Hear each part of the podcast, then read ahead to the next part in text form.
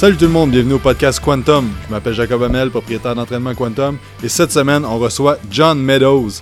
John Meadows qui est une sommité dans l'entraînement en hypertrophie. Donc j'ai fait une interview avec lui. Et euh, l'interview est en anglais, donc si vous voulez euh, les sous-titres, c'est sur notre page YouTube Quantum Training. Bonne écoute. So John, if you can talk about us, uh, your background, what do you do for a living, everything? Well, um, it's changed a lot over the years. Um, I was actually uh, working for a bank, JP Morgan Chase, for many, many years, but I was also coaching uh, in bodybuilding on the side. So I would go to work during the day at the bank and I ran projects at the bank and then I would come home and I had all my clients to work with.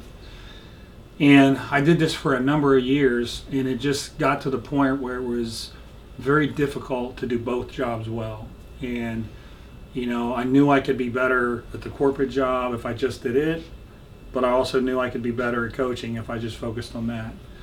So, long story short, I made a decision to uh, leave the bank and to pursue this industry full time and I've done a number of things. I own a website uh, that has a membership area that um, has done really well over the last seven years, and I've continued to coach people, obviously, um, many many pros and people that you that you know.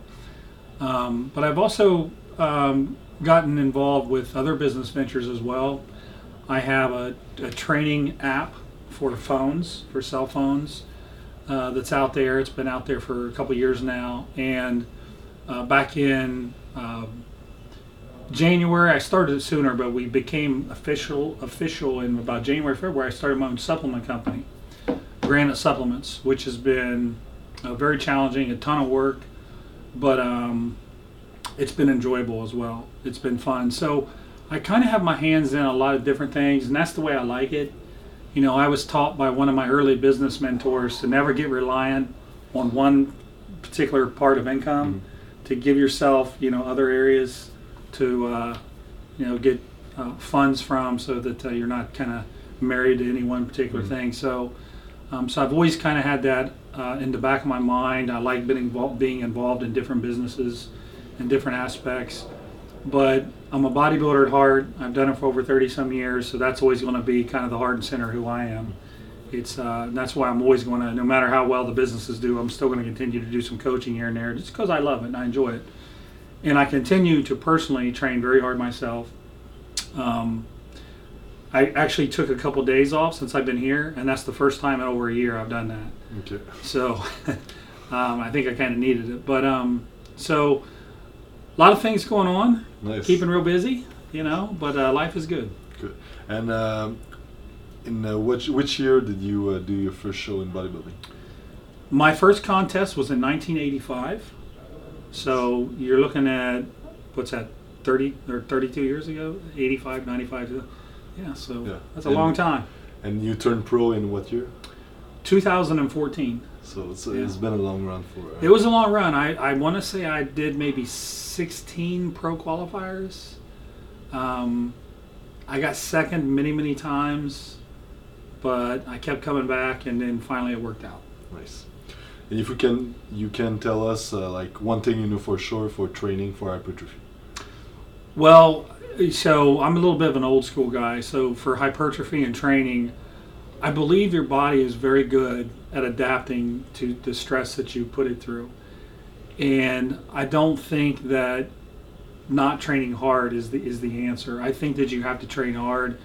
I think you have to find ways to really push yourself to really uh, for your body to like have to make an adjustment in order to uh, handle the stresses that you're throwing at it. Um, so you know the the problem is is I I don't think people really know what they're capable of is the problem.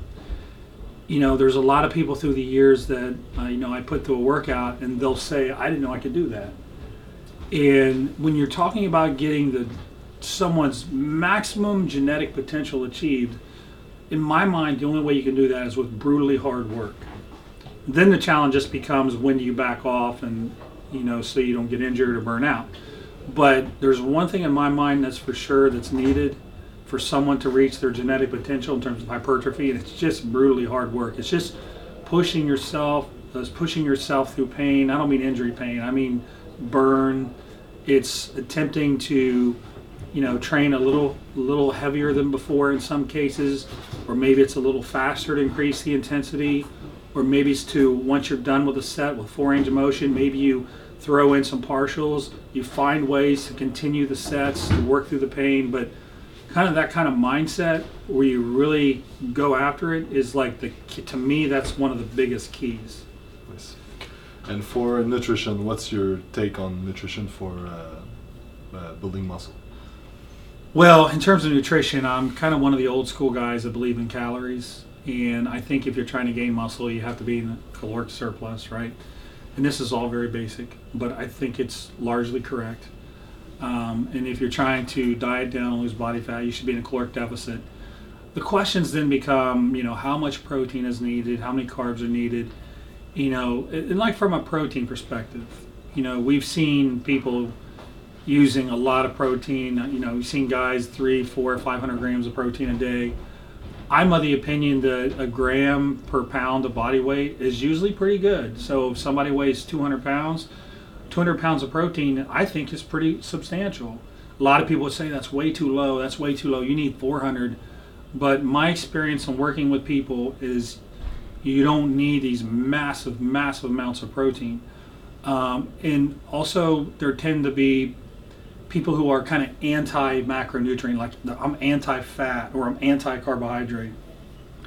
And I think, uh, particularly in the instance of fat, if you're anti fat and you don't believe in eating any fat, you know, you, you can't be functioning optimally because there are certain fats that are needed, they're essential. You know, omega 3s and omega 6s are essential, but there's also benefits associated with monounsaturated fats, for example, um, health wise. Um, there's even there's even benefits of saturated fats. You know, your joints, your heart.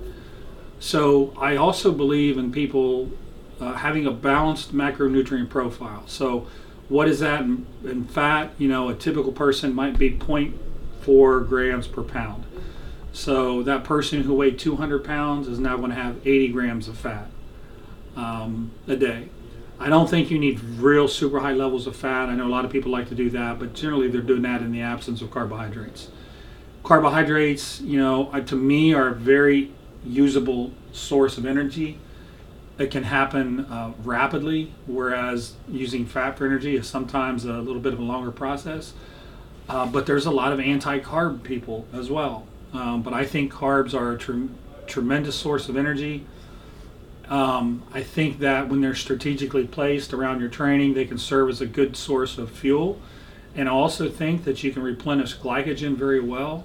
Um, so I think carbs, like use them when you need them. Like if you have a day off and you're sitting around watching TV, then there's no real need for a lot of carbs. But if you're getting ready to head in and do a hard leg workout, then yeah, I'm probably going to jam a lot of carbs that day. So I like to match energy expenditure uh, with carbohydrate intake and you find people have different preferences. Some people like a little lower, a little higher.